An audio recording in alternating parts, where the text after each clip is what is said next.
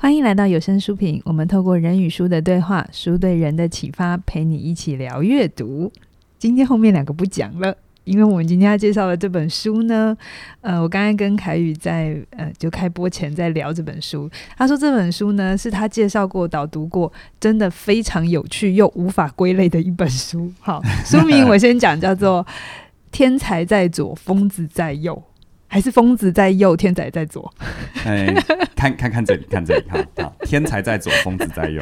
OK，我一开始就打乱那个那个就一般人的正正常的思绪，这样。对对，那作者叫做高明哈，明是那个明谢惠顾的明，他是一位大陆的作者，那他也是一位精神科医师。这本书很有趣呢，因为他是精神科医师，所以他可以在第一线接触到很多所谓精神疾患的。呃，病人，嗯，包括视觉失调、嗯、躁郁症、嗯，然后很多可能在我们的正所谓的正常社会里头比较适应不良的人，那他自己就因为兴趣，我觉得兴趣蛮特别的，然后。去访谈这些呃他的病人，然后去理解，不是用诊断的概念去认识他们，而是真的去理解他们的生命、他们的世界，然后写出了这本书。好，那我介绍完这本书之后，我就会很想要问凯宇，你为什么要介绍这本书啊？对啊，我为什么要介绍这本书？我一直到现在我还在问我自己这个问题。它也不是你最爱的思考的书，欸、它。哎，到最后结论我会带到那里？因为因为我因为因为我觉得它引发了我很多不同的看法。OK OK，然后它也不是那么好像可以很明确的说哦，它是什么议题，嗯、或它是什么功能的书。所以对，我会说哦，它是一本冷门、小众又不好导读的书。嗯嗯，冷嗯嗯嗯冷到那个喉咙都锁起来，这都要剪吗？还好哈、嗯，对，那个你知道，他冷门冷到就是我会卡个老痰啊，不知道该怎么讲他。作者是一个精神科医生，是精神科医生啊，他这这几年大家还比较有兴趣，但其实。在多数时间，他已经是冷门了。嗯，然后呢，这些所谓的非正常人、精神疾患又冷门。嗯，然后一个精神科医师去访谈数百个精神疾患的访谈记录，嗯，是不是又是冷门中的冷门？对啊，嗯，其实不要说什么，你自己做心理工作，你做咨商心理，有时候做个案记录都是一件。你不要告诉别人，我们都是很简略的把它写完。对对对，那。这个作者呢，他 他完全不简略，他甚至于录音，然后我猜自己有打逐字稿，那为了写书成书，他才把它编成大家可以比较比较容易读的文体啊，对话文体这样子。那我不知道你听到这里，你会不会对这本书有兴趣？可是我自己读来吼，我要先讲结论吗？不好。我觉得呢，它你可以把它看成是一篇一篇的有趣的小故事，有一点像是什么呢？就是有时候你看电影，比如说啊，超级英雄，嗯，超级英雄是不是非正常人类？对，对不对？然后也其实，在真实的常态社会里，你根本碰不到。是，但是你为什么会看超级英雄的电影？因为他们很有趣，他们很有趣，因为他跟你不一样，因为他活了不一样的人生，因为他有超能力。嗯，而且每个超级英雄还有自己的故事嘛，还可以漫威可以漫威宇宙的不停的拍下去。你讲到了漫威宇宙，对不对？对，这里面呢收录了非常多访谈，嗯，每一个个案，每一个所谓的非正常人，你都可以把它看成是在他的宇宙里面的超级英雄。OK，所以他一篇一篇就是一个人的故事，就是。就是高明这个作者、嗯、啊，这个精神科医师跟一个个案的访谈记录、哦、是啊，然后他他当然有一些描述他怎么认识这个个案的，然后这个个案中间怎么了，嗯，好，待会儿会我会挑其中的四四个故事，但我要先给你打预防针哦，这四个故事并不是这本书最精彩的故事，嗯，为什么呢？啊、呃，我为什么不挑最精彩的呢？啊、因为最精彩的真的太难讲了。不是，是你很很好心，你不想爆雷，你想要把最高的乐趣留给那个。这是一方面啦，嗯、人很好这样子。而另外一方面就是说，这里面哈，比如说我自己有读到一篇真的超精彩的故事，作者要分成上中下三个段落，然后好像有十几页都在讲这一个人。是、哦，那这个人他就是他就是自他就是一个。事实上被归类成为精神疾患、嗯、啊，它里面没有明确的说是哪一种精神疾患，嗯、但是它开口闭口全部是量子物理。哦，然后它就是像比如说什么呃平行时空啊，有没有、嗯、这种这种概念？我们觉得是科幻小说里面才有的，它完全融合在你在跟他谈的过程当中，你就会发现你跟霍金谈话没什么两样，真的，你会有一种你跟霍金谈话的感觉。是是是。好，然后他又，但他又做出一些，其实是，其实是我们所谓的正常人怎么看怎么怪。但其实所谓的正常到底是由谁来定义的？嗯，好，所以这本书我会我会说它冷门小众不好导读的原因是它没有办法给你一些条列啊、原则啊，嗯、或者是理论的叙述。是，而且比较特别的就是你不小心读着读着，你会跟我一样怀疑到底什么叫做正常。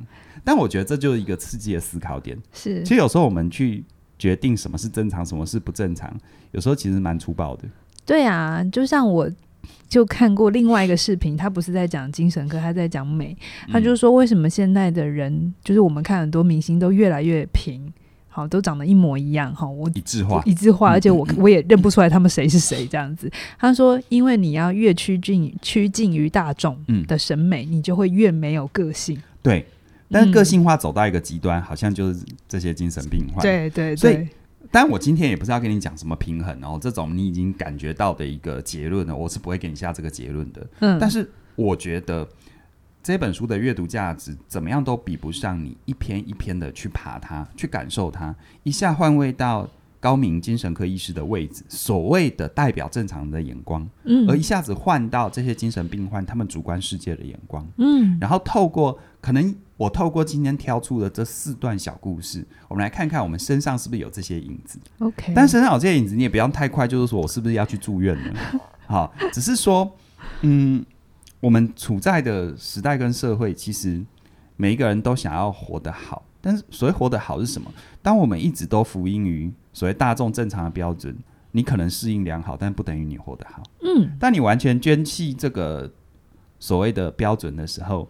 你可能会很做自己，但是你又好像无法兼容于社会，你就就无法任何的前进跟去去做你想做的事。对，所以这本书我觉得它比文学更文学，因为文学本身不提供答案嘛。是这本书虽然作者是个精神科医师，但他也不提供我们该怎么活，什么叫正常，我们应该如何？没有，他没有这个答案，嗯、但他却引发了我好多好多。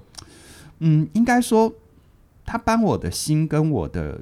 把我的心眼跟肉眼都打开了，啊、我不好说打开到哪里，嗯，但是我可以开始去，可能有更多的接纳吧。好，那今天凯比要跟我们讲四个故事，我们先来讲第一个故事是什么？大家忍耐一下哈，这个讲故事，因为我不是老高哈，但他比小。我刚刚在讲那个，你干嘛这样讲？你干嘛这样子引战？不会引战啊，这是。可以可以被、啊、你刚刚在讲说那个量子物力量子力学的那一个、嗯、呃一个个案哈，就是主角。嗯、我觉得他如果生对时代的话，就就看像个老高一样开一个节目，然后就拼命讲他的，说不定他会有一群。这才会引战呢？你不就影射老高是不正常的人吗？你这才是引战呢？他 自己不都觉得他是从外星人来的？好，好了好了，第一个故事，第一个我挑出来的故事哈，它的标题名称叫做角色问题。嗯，欸、我问你哈，你是个作家对不对？对。这是你的，因为你的能力展现所产生一种身份认同嘛，对不对？对。对，好好，这个主角呢，他不仅是有这样的认同，嗯，他还把这个作家的身份角色变成是涵盖他所有生命情境的一个状态。你是作家，你知道你是创造出一个笔下的世界，是，但是呢，他既是创造笔下的世界，他也活在笔下的世界，他更是自己笔下的主角。然后他被诊断他有妄想症，哎、欸，可是我可以理解他哎、欸。其实我还没有讲故事哦，我可以。所以这本书有趣的地方就在这里哦。其实我还没有讲故事，你是不是有没有你自己有写作经验？哎、欸，我有写小说了。我觉得特别是小说的呃作家比较容易会有这个对状态，就是对你会没办法去角色。没错，呃、你看哦，像他们的访谈一开头，这个高明见的这个人，这一个。认为自己是作家，创造一个世界，嗯、而且自己是活在这个世界，而且包含什么？嗯、高明会见他，也是他笔下创作出一个叫精神科医师的角色来找他。哦，他是这个状态，哦、所以高明一见到他，他开口就说：“呃，我很同情你，但我不可怜你，毕竟你是我创造出来的。”一个精神科医师，所以他在来看一个第一次出诊的时候就这样跟他讲话。哎、欸，你不要用“出诊”这个词汇，哦、他并没有做治疗跟诊断，哦、他只是访谈。OK，OK，、okay, okay, 他们是在访谈的。他只是呃去收集很多有趣的个案，Okay 然后他去认识、去访谈，哦、他不做诊断跟医疗介入。好。啊，这一点定位很很重要，因为他如果把他的精神科医师角色先放在前面，他其实已经就在评价这个人了。不是我刚刚真的了解，我刚刚想象的是他们第一次见面的时候，我以为是这个病人去去就诊这样。他从头到尾就是他跟精精这些所谓的精神疾患去做的访谈而不是、应该说。病人也知，呃，所谓的那些非正常人也知道他是医生的角色，嗯、但是他们并不，他不是一开场就用医病关系切入、所以待会谈的很多都是这样的一个出场。好，好，然后高明就会就问他说：“那怎么说你创造我了？”然后他就说：“你只是我小中小说中里面的一个人物，你出现的目的是为了我。”嗯，啊，你听听看这句话哈，这本为然后为这本书的主角添加一些心理上的反应。然后带动整个事情，然后让我的整个故事能够发展下去，很有趣哈。他好像是上帝视角，对，他自己就活在一个那样的一个上帝视角，嗯、包含他也跟高明说：“我现在跟你交谈，其实是情节的安排啊，只是具体的内容，除了书里面的几个人，没有人知道，读者也不知道，你只是这个大剧情里面的一个小片段。”然后高明他他心里想说：“哇，你你这个你这个妄想症还不。嗯”不不不清嘛，对不对哈？对啊，就是没有现实感嘛。对对对。然后他就问了一个很有现实感的问题，问这个病人说：“那你知道你待在这个精神病院几年了吗？”嗯。我说：“三年啦，我知道是三年啦，很无聊啊。”嗯。那他就说：“那你既然是个上帝视角，你既然是个小说创作者，你既然写自己的角色，自己又主演这个角色，你为什么不把这一段写得快一点？你都是觉得那么无聊。”有没有？我觉得很有趣哈。高明他高明很会问问题，对啊，而且。他问的问题，他完全不会让你觉得是一个精神科医师的权威角色。他用他的隐喻，他用他的这个功能，是是。然后呢，这个人的回答，他就说：“哈，你真的太有意思了。小说里面的时间流逝是按照书里面的自然规则。嗯，三年在读者里面，对对，读者的角度，三年只是几行字，有没有？有时候我们混嘛，就光阴似箭，岁月如后如梭，然后十年后 就几行字这样子。”但是小说里面的人物是老老实实过了三年，OK，中间呢，不管是恋爱啊、结婚、生子啊、生子啊、吵架啊、吃喝拉撒睡啊，什么都没有耽误。那怎么样让小说的时间跳跃呢？我是主角，我就要忍受这样的无聊。你是读者吗？嗯，所以你你可能会，你你可能对你来说三年就是一行字，是但是我要扎扎实实过了三年，我，我懂他的意思。OK，你懂他的意思哈。然后然后他就发现，他就发现那个高明他自己的。这个后设的他，他他他有写自己内心的活动，就他听到这一段话的反应，对，他就说：“我发现的确像他说的这样没有错，而且从他个人的角度去想，他的世界观坚不可摧。所以某个角度，他他不就真的人？我们说要活出自己，一个这么活出自己的人，反而被归类成妄想症。我可以理解他，好玩哈，只是好玩哈。但我同情他，不是同时，嗯、我同时又觉得。”呃，如果真的活得很自己的那个功能角色，是一件不晓得是极致还是痛苦的事情。所以为什么这本书叫做《天才在左，疯子在右》？嗯，其实就他的，如果这是对联的话，嗯、啊，上联天才在左，下联疯子在右，你知道横批是什么吗？一线之隔。对啊，对啊，对。你不觉得是这样子吗？对。然后呢，你看哦，他就那那这个这个高明，他就不断的要去挑战他。他说：“那你怎么证明你是作者？”然后他就回答说：“我要证明随时都可以，但是有必要吗？从我的角度来说，证明本身就是可笑的。”然后后来发现这一点突破不了，他就问他说：“那你写的是一本什么样的小说？”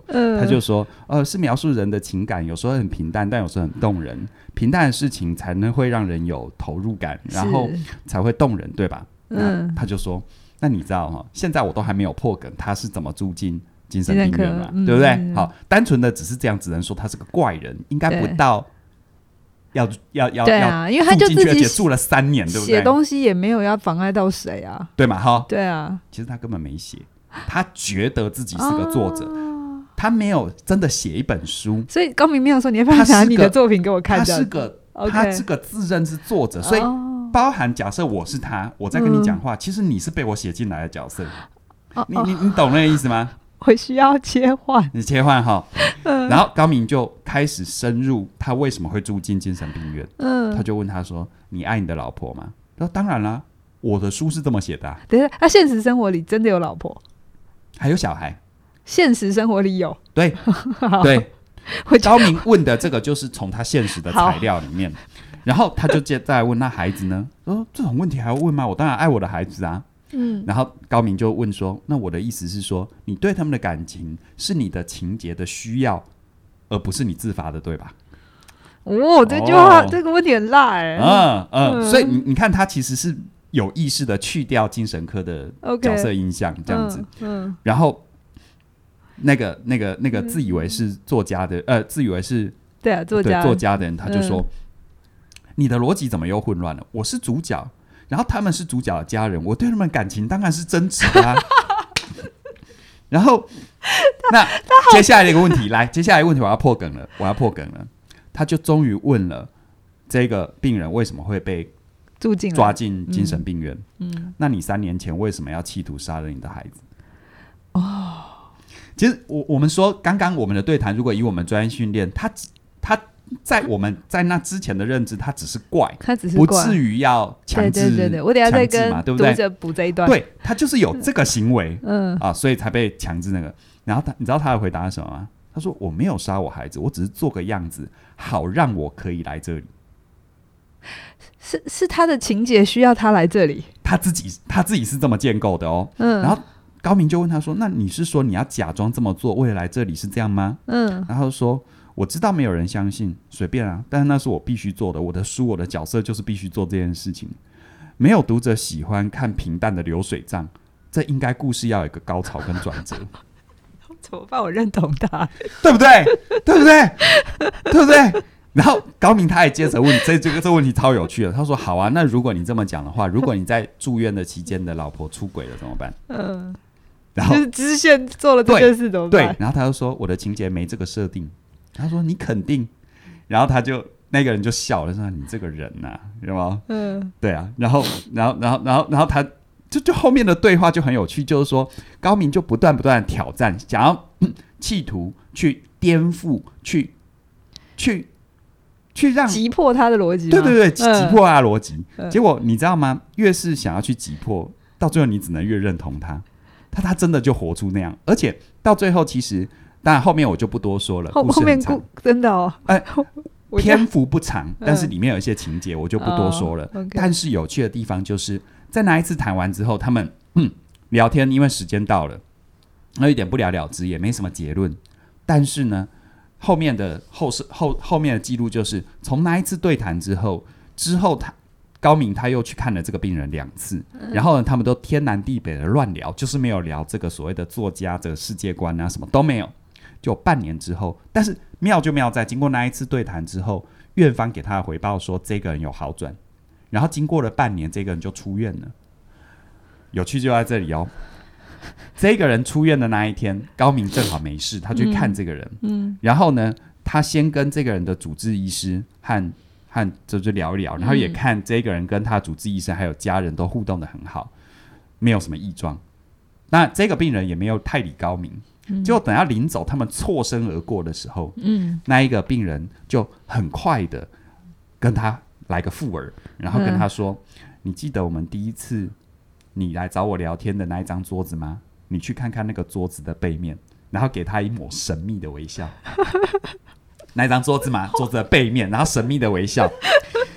那高明就傻了、啊，桌子谁记得那个桌子？但他还是想办法翻出来。对啊听我讲。”他想办法翻出来，终于翻出那个桌子了。就他就真的趴下去去看那个桌子的背面，然后看那个桌子的背面哦，那个背面有那个用指甲抠出来的痕迹。对，他们不能带，就是精神病院是不能有任何尖锐的。而且他是因为他攻击他的儿子进去的。然后那个指甲抠出来，看得出来有一些歪歪斜斜的几个字，你知道上面写什么吗？上面写哈，上面写的是高敏跟这个病人第一次见面的日期。嗯，然后还有一句话。上那一句话写半年后离开，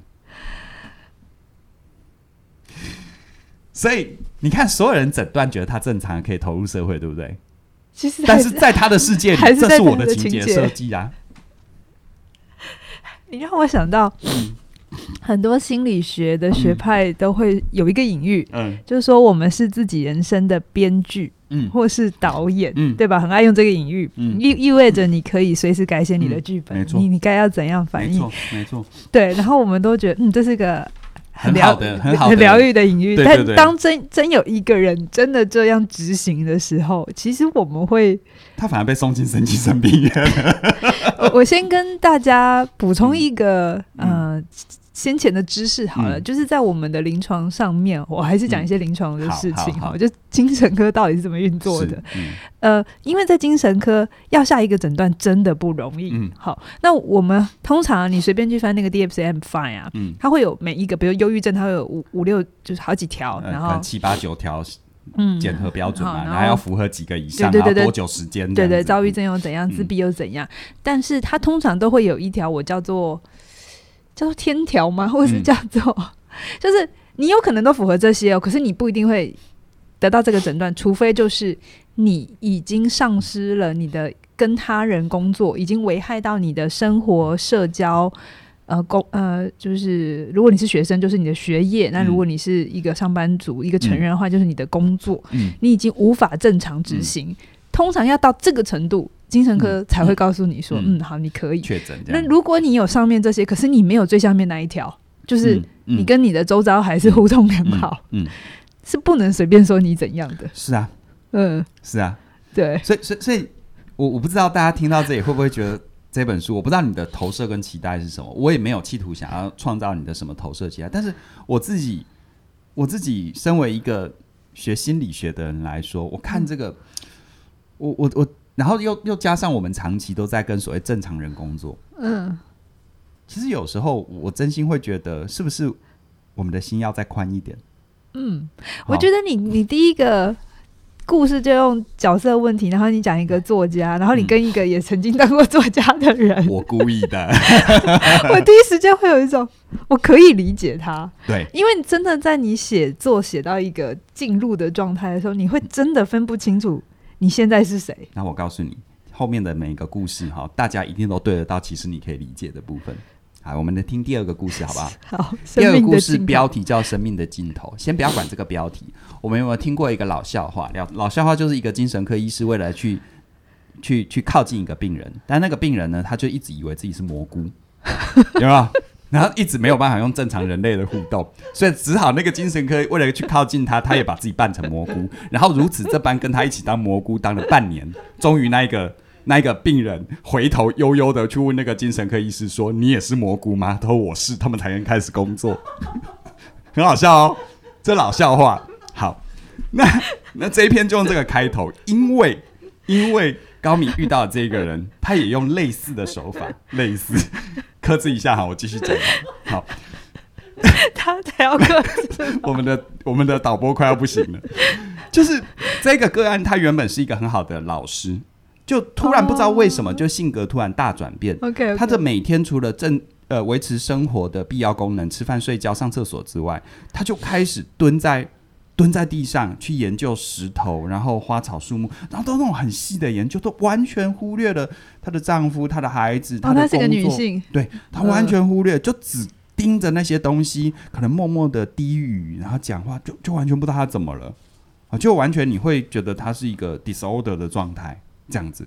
然后，而且她这么执着哈，她好几年没有跟其他的正常人说过一句完整的话哦。严重到这个程度，他就认真的蹲在那里去看那些东西，嗯、然后他所有的家人都都都束手无策这样子。嗯、然后高明知道这个个案，他就有几次也试图去跟他交谈，结果就我也也就不理他这样子。嗯、然后他就一不做二不休，就当蘑菇吧。他就跟他就跟那个那个女老师一样、嗯、啊，就就。蹲在他不远处，然后也在那边研究草啊什么什么，因为研究很久，研究很久。结果他说，刚开始哈的十几天哈，他他因为要装嘛，他就他就也也很难熬，他觉得自己也快要生病了，也快要生病了，真的。结果他很有耐心哦，他这么做，当然我不知道他的频率是如何。他说他这么做半年，应该不是每天呐，每天真的就不行了，崩溃，他就没办法继续当精神科医生，他就被送进去。对。他经过了半年之后，那个女老师终于注意到他了，然后终于终于讲了一句还算完整的话，就问他说：“你在干嘛？” 然后呢，他刚开始就就说就说，我为什么要告诉你？那你又在干嘛？你知道？我觉得高明很会问很厉害，他很厉害。对。然后，然后那个女老师就愣了一下，说：“那你到底在干什么啦？”他说：“我不要告诉你。”就你知道很入戏这样子。嗯。然后继续假装对于他看的那个小花小草哇很专注这样。然后那个女老师就往前看了看，就也看了那根草，然后就装作有没有？假设我那边看那个草，你要来看，来装一下。我我你要看我的草，你干什么？就就不给你看，你知道吗？就这样子，高明就这样子，然后就不不给你看这样子。然后他就问他说：“哎呀。”然后那个女老师就说：“哎，你那根草我就看过，没什么大不了，到处都是这种草。”然后高明就说：“你没有看懂，这不一样。”哪里不一样？我不要告诉你，有没有？就这样子哦，哈。然后女老师就继续追问：“啊，你是告诉我怎样不一样？如果你告诉我，我就告诉你我知道的。有没有？这不就是高明的用意？有没有？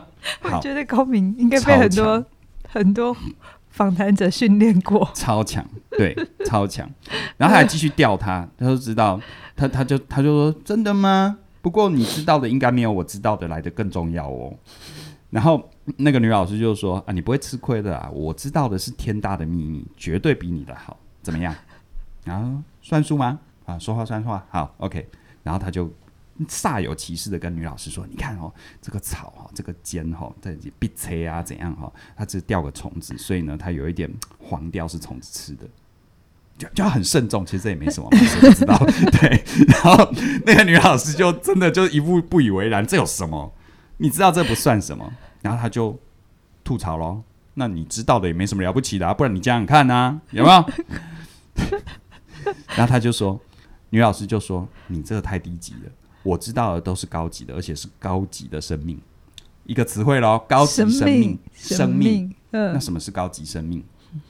然后他就终于进入主题了，中间的细节很多这种交锋啦，因为毕竟一个这样的。”这样的所谓的病人、嗯、啊，你你没有办法一下子就揭开来，很多交锋，我就中间跳过，不然再再久的话，你可能也也，也会。我们都都当蘑菇去了。对 对对对对，那中间还讲了很多，你知道吗？哈，我们生命的构成，尤其像地球生命构成是碳基碳基嘛，对，对不对？碳基生命嘛，然后这只是我们的世界观，我们的角度，所以我们会觉得生命是那样，但其实呢，什么东西都是生命，这个只是生命的一种。我们看到的生命，我们理解的生命都太局限了。如果今天有一个生命，他们吸的是硫酸，吃的是塑胶，那当然跟我们的生命形态不一样。但也因为这样的生命形态不一样，所以我们不觉得它是生命，我们也看不见它是生命。他就开始开展他的世界观了。OK，所以呢，所以呢，其实有一些事情它本来就是生命，只是我们不知道它是生命。当我理解到这一点，我就开始研究它们，是不是？就是他几年前开始变得奇怪。然后呢，他说：“那你都发现了什么？”然后他就用一个很神秘的笑，他说：“蚂蚁，你知道什么是蚂蚁吧？”那高明听到说：“蚂蚁，谁不知道蚂蚁是生命？”我说：“嗯，你知道的蚂蚁生命的理解太太太狭隘了。蚂蚁是一种松散生命。什么是松散生命？他就说：哈，你看蚂蚁个别一只两只，你把它抓起来，你要养它，它可以活个一两天，但它很快就会死。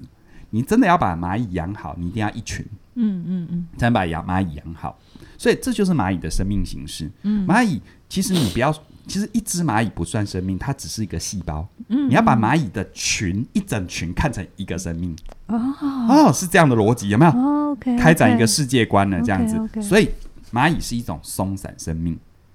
那高明还故意呛他，就说：“嗯，就这样子哦，哦，不只是这样哦，石头也是生命。”嗯，这是不是就跨越了我们认知了？为什么是石头生命？它只是形式跟我们不一样啊！我们都觉得生命是有眼睛、鼻子、嘴巴，要会呼吸，会呼吸。嗯，可事实上，而且我们会觉得生命是会动的。OK，但是你看石头不动，事实上呢，它会动，只是它的维度跟我们不一样，它太慢了，慢到我们以为它没有没有在动。嗯，然后我们感觉不到，然后我们就会觉得它是它是它不是生命，但事实上呢？对石头的生命形态来说，它只是不愿意动，因为它们乱动会死掉。然后这石头怎么样算死掉？他就说磨损啊，磨光了石头就死掉了啊。然后他就说，那你要先证明石头是生命，才能证明石头会死吧？嗯。那他就说，你看哦，石头磨完了掉下来是渣是土，有没有？地球是不是由这些构成的？嗯、是。然后这些里面可以种出粮食，是有没有？然后再种出菜，然后呢给动物人类吃，所以它只是一种生命的形态。然后呢，这些这些东西回头经过时间聚合成为一颗石头，它又是个生命。然后高明就进入他的逻辑说：“哦，所有东西聚在一起就是生命。”嗯，真的是这个听起来好像很很没有解释力嘛。嗯，你知道这个人多厉害吗？不愧是老师。他就说：“啊，大脑就是一团肉啊，怎么会有思想？”他到底本来教什么的？我不知道，他没写。高明就被真的愣住了。对啊，他说的其实是有道理的然后他这一段话我念给你听哦。他说。在石头的角度看来，我们人类动作太快，生得太快，死得太快。你拿着石头盖房子，石头还没有感觉到变化，几百年后房子可能坍塌了，而石头又变成普通的石头。因为几百年对石头来说不算什么。在石头的角度来看，我们就算站在原地一辈子，它也看不到我们，因为我们的生命太短了。哦，我好像可以理解了什么，欸，对不对？嗯，对啊。然后他就，然后他就继续说，怎么样？这是你没想过的吧？我现在要做的事情就是想办法跟石头沟通。他这么多年来就想办法跟石头沟通。研究完这个，我就要再去找找看，这个有没有像人类、像石头一样的生物？或许就在我们眼前，但我们看我们看不见。哎，这个这一篇啊，后后面的就是一个简单的收尾结论。但这一篇他没有翻转，就是他没有像第一第一个角色问题有翻转。哦，不是每个都有这个翻转。但是我觉得这个。这让我觉得，你看哦，我们人类如果去爬树我们的历史文明，我们是不是呃，在早年社会、早年人类社会是不是都有泛灵论？是是是，就几乎什么都有灵，什么都是生命嘛。对对，对。而且不要说什么现代科学昌明、网络发达，我们有时候遇到内心拿捏不定的时候，我们也蛮泛灵论的啊。对对，我们会去拜拜，难道不是一种泛灵论吗？你让我想到老高有一集怎么办？这这这一集我一直 cue 他。有一次他在谈，不会引战啦，对啊，比小莫漂亮，证证证明我是他的粉。嗯，他有一集在谈时间，时间维度，嗯、大家知不知道？就是 你到底是要帮他创造流量，他够多了，应该他来帮我。好了，Anyway，反反正我讲我的理解，嗯、我在听那一集他在讲时间的时候。嗯嗯，我们现在对时间的感觉，它是这样子往前的嘛，然后它也没有就是线性线性的嘛，然后我们是在三维空间嘛，嗯、然后就是哎、欸，我们在四维啦，就是我们立体，然后其实时间是第四维，嗯嗯，好，可是他我我有点忘了，因为他实在超乎我的能力，嗯、但是我在那一集有被他敲开一个东西，是我们对于时间的理解，现在我们对时间只是一种时间的理解观，对，对。那刚刚你在讲这个老师的时候。我大概可以听懂他说石头是跟我们在一个不同的、不同的维度的生命。对，那我记得，如果我记得没错，老高也是用“维度”这一个词，然后他有讲好像全部十几个维度，嗯，就是我们现在知觉到一个还是十十二个，现在能够说出来十一个还是十二个维度这样子。对，那我刚刚瞬间觉得，嗯，而且你有没有觉得那个老师他其实碰触了更本质性的东西？对，我只能说他走得太远。嗯，啊，远到这个世界无法适应它。可是我好奇的事情是他怎么突然好像被敲开了某个按钮？这个我就不知道。其实，在呃，他怎么被按被被按到这个按钮，我不知道。但是我们回想一下，我们的人生有时候领悟了、开窍了，不也是一瞬间的事情吗？嗯，就突然某个东西你，你你 sense 到了，然后你无法再欺骗自己，它不存在。嗯。好，所以所以这一个故事讲完了，他他没有翻转，也没有后继，我觉得蛮反转的啊。有啦只光对生命维度的理解 有没有？呃，对啊，有啦有。哦，你你想说后继他他怎么了？是不是？我看有没有？我记得是没有啦。就是、他到最后结论就是，这结结论是作者自己写的。他说，石头但漫长的生命在人类看来几乎没有尽头。啊，就是，嗯，很有趣哈。嗯。嗯他因为他刚才讲的那个逻辑也是对的，啊，对呀，啊，就是石头，然后绷紧，然后变成，啊，然后长，然后再绕回来一圈，对啊，再经过火山爆发再来一圈，还又再来一次，对啊，对啊，对啊。如果用他的，你看呢？当石头生命周期是以千年万年为周期，他从石头角度真的不认为我们人类是生命，生命对，我们跟灰尘没什么差别。我突然觉得我们两个开始在理解这些故事。对，所以其实里面我没有选那一篇，因为其中有一篇是高明自己是精神科医师，他去跟另外一个精神科医师访谈，而那个精神科医师他没有特别说是不是有精神疾患，但是有说那个精神科医师是他现在不职业了。嗯，那不职业的原因是他接触了大量的精神病人之后，嗯、他发现他好认同这些病人，他一旦。多了那么强烈的认同，他是没有办法，他是没办法，对对对，职业的，你知道吗？你让我想到我那时候在精神科实习的时候，呃、嗯，前两天我还在跟我当时的实习医生打屁，对，然后他一他，我觉得他也要的恩师，他也活在一个平行时空。我跟他讲我四十岁了，嗯，然后他就说你骗人，因为他在我在他心中永远就是那个二十几岁少女啊，跟他在就是跟诊那个小菜鸟这样子。然后他那时候他就关心一下我的生涯嘛，嗯、就说：“那你之后要哪一个族群跟议题？”呀，对。然后反正我那时候还很菜，所以我就模模糊糊。因为而而且我会跟他的精神科，一定表示我对这些疾疾病也有一点好奇。嗯嗯、然后他有的他也有做成人，嗯，我但是我跟的是儿童，是。然后他就听我讲完，他就只给我一个，嗯、算是警告吗？嗯，他就说：“你做什么都好，就是不要碰。”精神 违常，就不要碰高高明在碰的这些人，或者是人格为常的、嗯、的这个病人。嗯、那我我忘记我当时跟他讲什么，嗯、但是他他就说，你记得就好。嗯，就是他他的意思大概就是，当你跟他们太靠近的时候，你有一点会是失去自己。他感觉好像就他们是个黑洞。对，然后你是没办法治愈。对，其实我读这本书，我觉得这些人他们的他们的逻辑真的是。太严密了，嗯，严密到其实我我必须说，就像是我看天边的一个星体，我无法介入它，我无法改变它，我只能看着它，看着它，这样就好。嗯，而且说不定从别人的角度看我这个星体，我也是个精神病人啊。也有可能你在第八个维度回头看你是病人。对啊，对啊，对啊。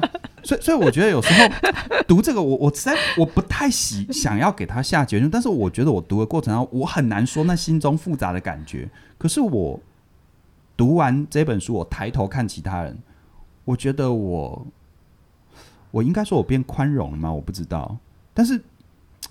自然对很多事情表面上的光怪陆离不再那么的大惊小怪。OK，哦，OK，这是他带给我的。我们听说还有两个故事。嗯，可是我们现在已经三十七分钟，你要不要抉择一下？你要讲完还是讲其中？不然的话，我就很快讲。好，因为后面我就不插话了。接下来第三个故事我可以很快讲，它的标题叫《灵魂的尾巴》。好，什么叫灵魂的尾巴？灵魂的概念，尤其我们的文化传统，大家会比较知道嘛，嗯嗯对不对？好，那所谓灵魂的尾巴这边的这个案主，他就是我们有呃那个周星驰电影有一部叫《功夫》嘛，哦，就是那个小小周星驰看到就是遇到一个老人说，你骨骼惊奇是练武奇才，然后诓他零用钱，然后卖他那个如来神掌嘛，对不对？这个主人翁她是一个小女生，那小女生她就是一一样在路上遇到一个不知道哪里来的大叔，然后跟他分享了一个重要的秘密，这个秘密就是人都有灵魂。而且，呃，应该说，什么事情都有灵魂。这个世界到处都有灵魂，嗯，但只有相对比例的灵魂能够被被塞进某个躯体。啊，人类是一种躯体，所有的猫狗动物，只要只要所有的动物都是个躯体。啊，所以有些灵魂它被塞进可能螃蟹啊，那边可能塞进狗，塞进猫，塞进人，壁虎，壁虎，对，只要是动物，那他就信了这一套。嗯，那个小女生信了，嗯小女生信了这一套，嗯、然后那个人就就是特别跟他说，但是呢，要塞进人，我们的灵魂要塞进人的躯体哈，比较难。你知道难在哪里吗？因为灵魂有尾巴，人类没有尾巴，所以你要藏尾巴，你知道吗？我现在马上在想，什么动物没有尾巴？好，不管了，好你要藏尾巴，你知道吗？或者是一般，比如螃蟹没有尾巴，而螃蟹它的那个躯体的那个形状的。变化性比较比较大。总而言之，有他们有他们的逻辑这样子啊，哈。然后呢，他就 他就，但但你知道这里就有一个就有一个突破口了，就是因为人要长远。那有一些人他被塞进了人的躯体里面，有一些灵魂被塞进了人的躯体里，但他尾巴藏不好，藏不住怎么办？尾巴。不是，就是嗯，那个老那个老人就说：“你知道吗？那个尾巴哈藏不好的，你知道为什么有一些人常会遇到怪人怪事，像阴阳眼那种，嗯嗯，就是哈他的尾巴藏不好，然后飘在各处的灵魂有没有？就会看到哦，你是灵魂，你你露出来了，然后就会共鸣，就会看到哦啊，就会看到。然后他因为这样的想，而且他信了这个想法。哎，小女孩很单纯，她到处跟人家说这件事，然后就被帮神经病，对，就被抓去治疗了这样子。然后他就问高明说：“那你相信灵魂吗？有没有？”那高明高明就跟他说：“这我不好说，我不知道我相信不相信。”然后我就喜欢高明的回答，对，他就说：“他就说你连灵魂都不相信，我告诉你也是白搭。”嗯，好，所以才有后面他解释的那一段这样子。然后，其实我刚才已经解释完了。那最后的转折是什么呢？就是高明他没有去评价，也没有去推翻说，其实我们没有灵魂。其实你这样想是错的，不是不是不是，没有去挑战他的信念啊。他只是静静的把这个逻辑听完，然后最后听完之后，发现那小女孩真的很认真，煞有其事。可是被强制治疗很久了，他就问那小女孩说：“诶，你想不想出去？”然后我当然想啊。呃，我是正常人呐、啊，我只是灵魂尾巴没有藏好，我只是告诉人家今天大家觉得我不正常，要不然我每次看旁边的人一下扮飞机，一下扮香菇，无聊死了。他真的是这么讲的，扮香菇是我自己家的啦，但就就就无聊死了。然后，哎、你克制一下好不好？你在跟我对谈呢，你是嘞？然后，然后就问他你想出去吗？小女孩就说想啊，然后他就跟那个小女孩。讲一个小方法，好，我待会再讲这个小方法是什么。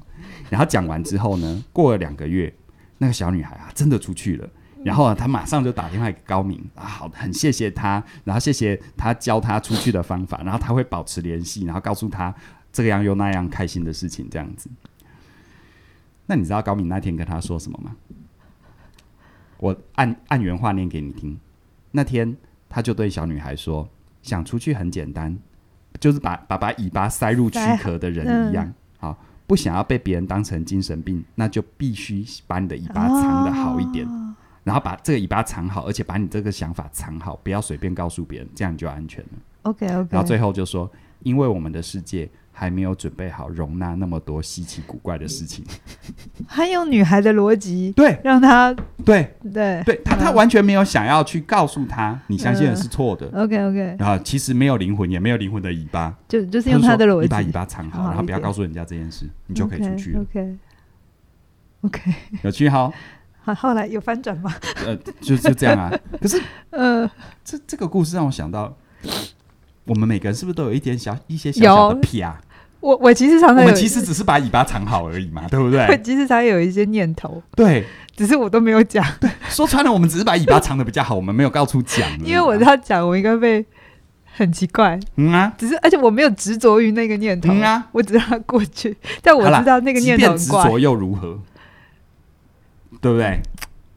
嗯，好。所以，所以我我觉得。这本书好有趣，你不要期待每个都翻转，好不好？因为我被你第一个 Q 到。你怎么定义翻转呢？对啊，你怎么定义翻转呢？好、嗯、啊，不过接下来这个故事就有翻转了。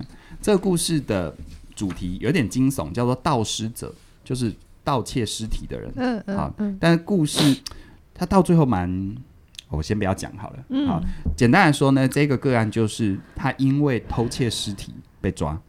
然后被诊对尸体死人啊，然后被诊断精神疾患，然后呃强制治疗嘛，嗯然后高敏就会见他，然后就跟他说：“你为什么要偷尸体？”那一个人呢，他就很平静的说：“我想要制作出生命，他想要制作出生命啊。”这里你会想到什么？制作出生命？他偷尸体是为了想要做出生命。好，不管，嗯、就是我，就我好怕我回答太正确就变正就变对对，没没关系没关系。那 后面的翻转，我猜你可能想不到了。哈、嗯、，OK。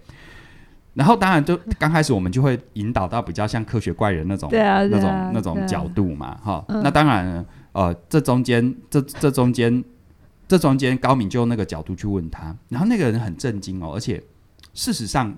所有的迹象都觉得他精神正常，其实除了他偷尸体之外，因为他可以很有逻辑，而且很合理的说，其实我不是按照科幻小说的那些想法，因为那不切实际，而且具体上有很多技术的问题无法解决，比如说像什么，比如说像血液，心脏的工作、呼吸系统、神经传递、毛细孔、各种腺体、营养供给，这非常的多。它不像是科幻小说，好，你你偷个头，然后偷个躯干，把它粘起来就好了，这是行不通的。那他就说，那你既然都知道，那你为什么偷尸体？他说，我其实在做实验。嗯，好。然后这中间呢，就有那个高明的观察侧写。他说，这个人呢是一个看起来很斯文的人，而且神态上是有一点腼腆，就是一般我们觉得比较害羞的人。嗯，然后他被抓之前，他偷了至少二十具以上的尸体，在短短的半年之内哦。OK，而且呢，搜到他家的时候，发现那些尸体哈，其实是被很整齐的归类，然后摆放。没有任何，就是你知道，有时候会有一些很奇怪的行为，他、嗯、没有。所以，如果你单纯的这样子看，你先不论他是偷尸体，你会觉得他是个科学家。对，其实是一个严谨的科学家，或者是医学院的研究室、研究生啊，怎么等等之类的。嗯、因为他把那些部位什么是很清晰的标签分类，然后呢，还会接上一些像实验的机械装置，可能是电极啊，可能是。帮谱啊，等等的这些，然后呢，这个侧写完之后，高明就继续跟他互动，他就说：“那那那你你你你用那些尸体是要做什么实验啊？”他说：“做机械方面的实验。什么样机械方面的实验呢？就是说，我们现在会，我们现在大家都知道，比如穿戴装置、嗯、脑机接口啊，类似像那种。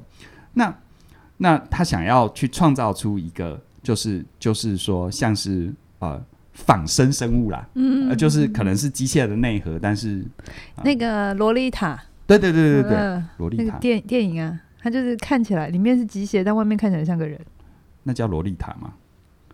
是吧？那个他那个，我知道你讲的那部电影，他不是叫洛丽塔吗？我记得不叫洛丽塔。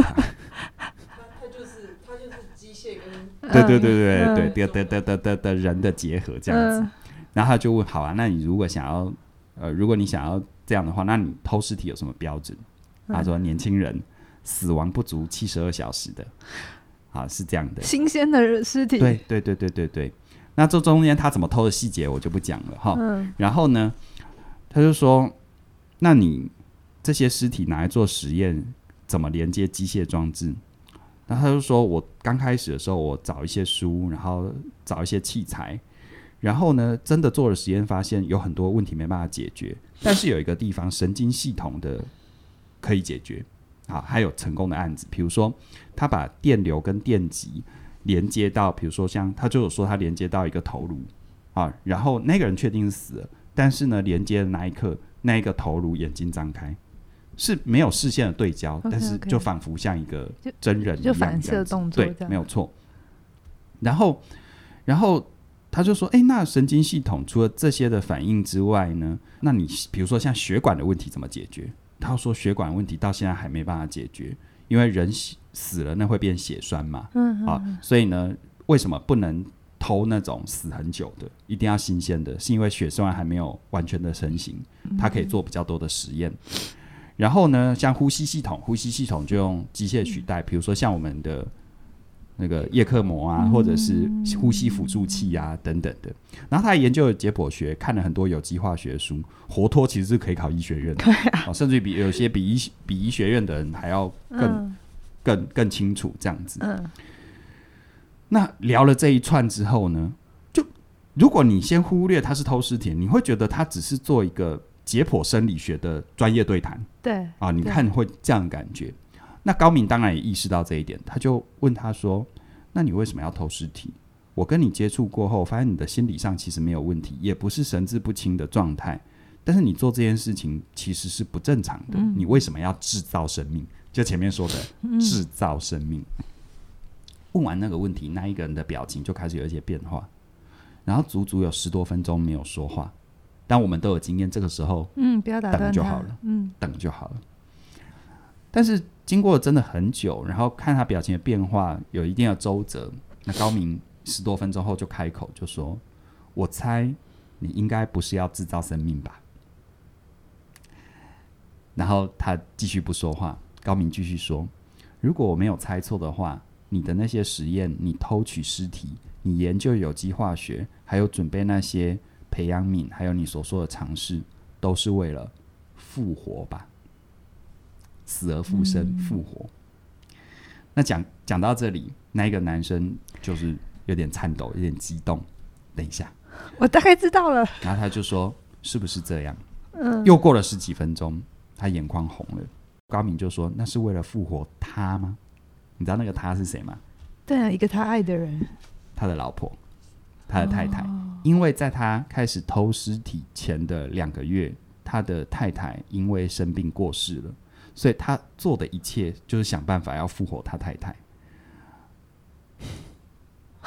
对，所以他里面在对谈还谈到一个关键，就是说为什么他研究神经系统？因为他知道其他的机体都可以用机械取取代，嗯、但是大脑神经系统不能。嗯，不然复活就不是他太太了。对对对，这样子。然后他克制自己的情绪，他跟高明说：“我的确留着太太的大脑。”我知道人有脑死的说法，但是我还有一线希望。也许在你们看来我很疯狂，但是我在用弱电刺激大脑的时候，我看到实验品的眼睛张开来，其实就是他太太张眼睛张开来。那一刻对他来说其实没有恐怖，是多么大的怀念跟欣慰，对，感动这样子。嗯，对，然后。他跟他太太认识十二年了，从大学第一次见到他就喜欢他，而他太太第一次见到他也就喜欢这个男生，嗯，所以算是很有缘分，嗯。然后他就说：“其实我知道自己在做什么，也知道这一般人看起来是很变态，也很疯狂，但我忍不住想要去试。我想或许有点希望，啊、呃，我想给自己活着的勇气，想要再给他一次生命。我想他能够活过来，不管什么样子，只要是他就好了。”对，对，嗯，对，这个故事就是这样子。忽然觉得今天没办法做 ending。对啊，对啊，嗯，唉，所以天才在左，疯子在右，横批一线之隔。对啊，嗯。嗯，可以可以理解，嗯，可以理解，对啊，对，但。好多好多后面加上来的东西让，让、啊、让他不见容于这个社会。对呀、啊，嗯，那我觉得这一本书，嗯，不，如果你是一个很理性的人，你自认理性的人，我刚刚，等下你是你是听我讲到太感动，是不是？鼻涕都流下来？有有一点。我刚刚，嗯、我刚刚在听你讲故事，特别你讲到第三个、第四个之后，嗯、我刚刚有一个东西是，他们每一个人的逻辑都好清楚。在在他的世界里，我压力很大，你都跟我要反转，哪那么多反转啊？好了，他在他的世界里，嗯，可是就像那个小女孩一样，他会说他在那里好无聊，因为他觉得别人在坐坐坐飞机，坐飞机啊，当蘑菇啊。所以这些人他在他自己的世界里成立，可是他对于所谓我们其他也把他们定义成同一种人的其他人，嗯。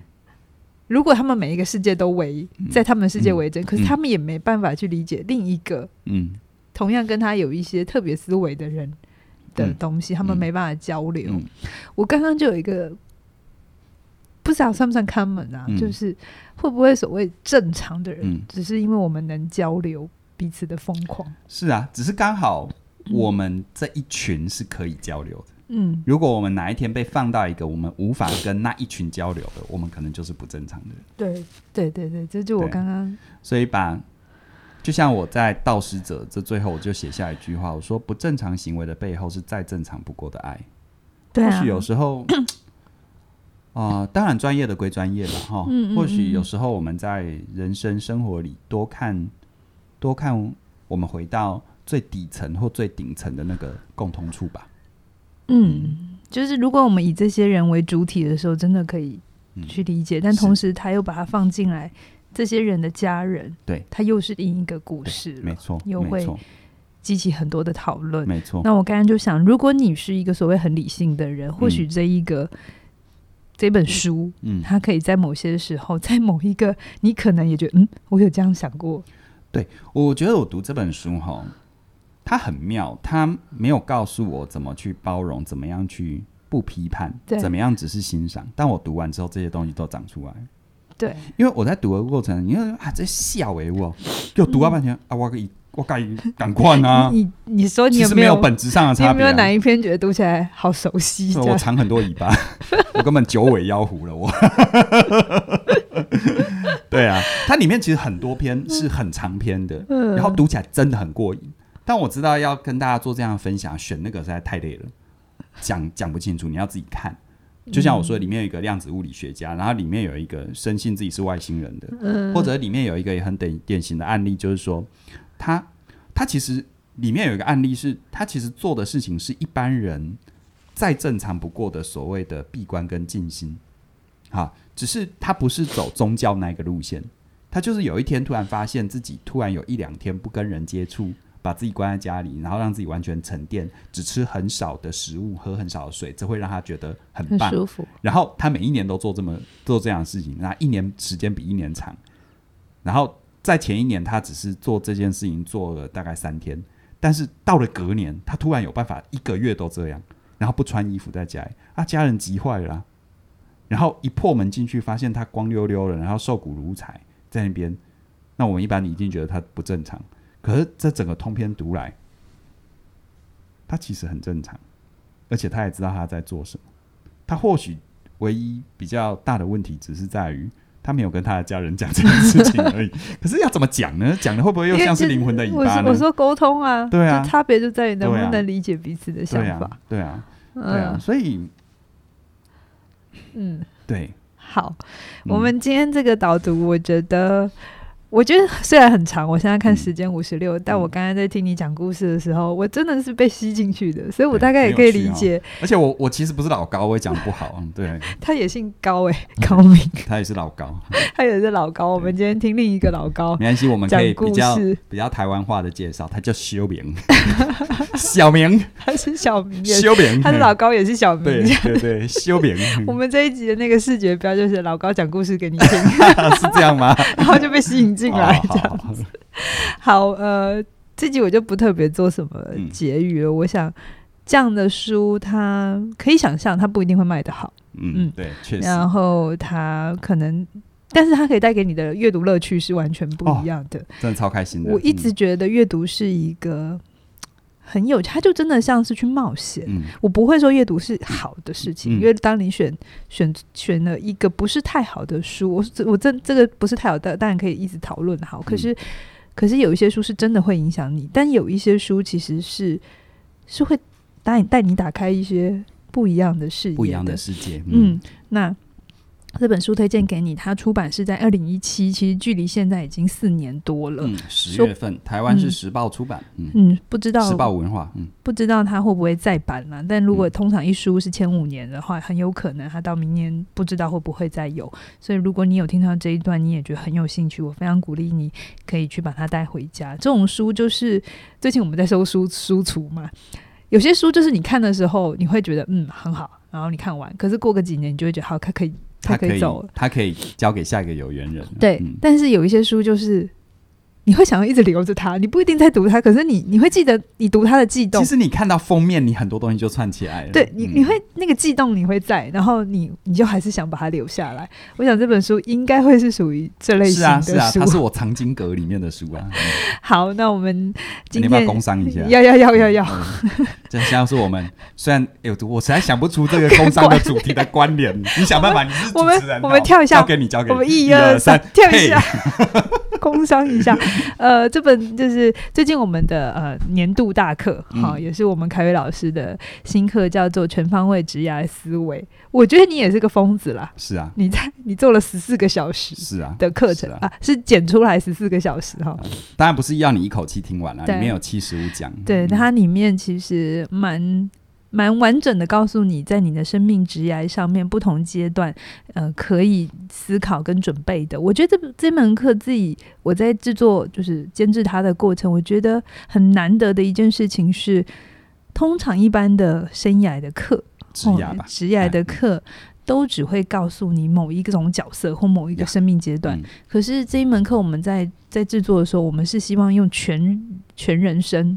全人的状态，你在不同阶段、不同生命间、不同生生理的需求，嗯、你可以怎么为自己在职场上面、在职业上面做准备？是是一门很值得你收藏起来，然后不同时间也拿出来聆听。嗯、对，我会这样子设计，其实就是希望它它可以是一个随时随地、无时无刻的陪伴啊。它不像它，它跟其他课程比较大的区别就是，嗯。嗯，它比较像是，比如说我们的职涯是，我们工作就会继续进行嘛。那我设计七十五讲，其实如果以工作天来看的话，你的每一个工作天可以听一讲，然后一季听完一轮，嗯，一年可以听四轮，嗯。你说为什么要这样子呢？因为你看哦，同样是领导跟被领导的角色，你会发现现在的。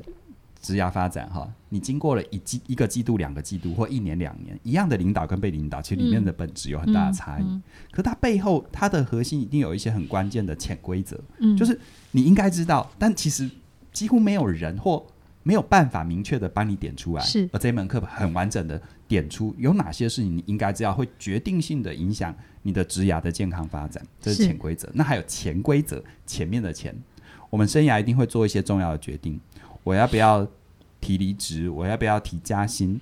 我要不要提新方案？我要不要自立门户？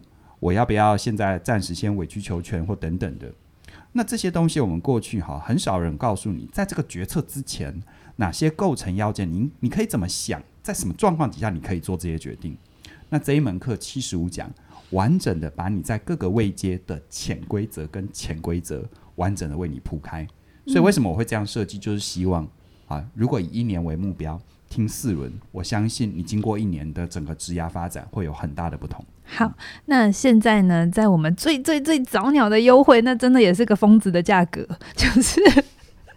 十四个小时，我们居然在最优惠只只只是只是二零二二，你就可以带他回家。二零二二哦，因为因为祝福你跨越二零二 零二二。对，那希望你真的在这个时候把它收藏起来，加入起来，从二零二零的呃二零二二二的年初开始听听听听听听到二零二三的时候。我相信你会是很不一样，很大的反转。嗯，对。